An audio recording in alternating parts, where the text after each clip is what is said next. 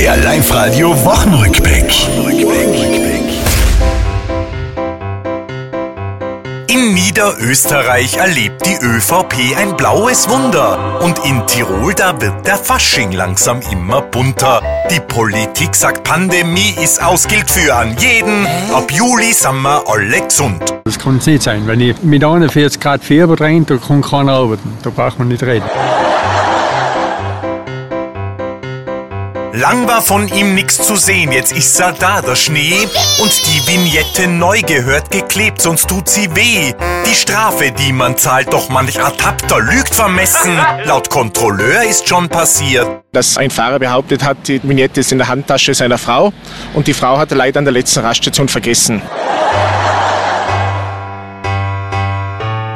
Live-Radio zahlt weiter Rechnungen. Groß ist die Freude und der Radiotest zeigt Live-Radio. Hören immer mehr Leute.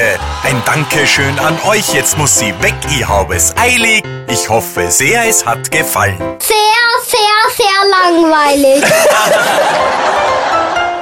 Das war's, liebe Tiroler. Diese Woche, die ist vorbei.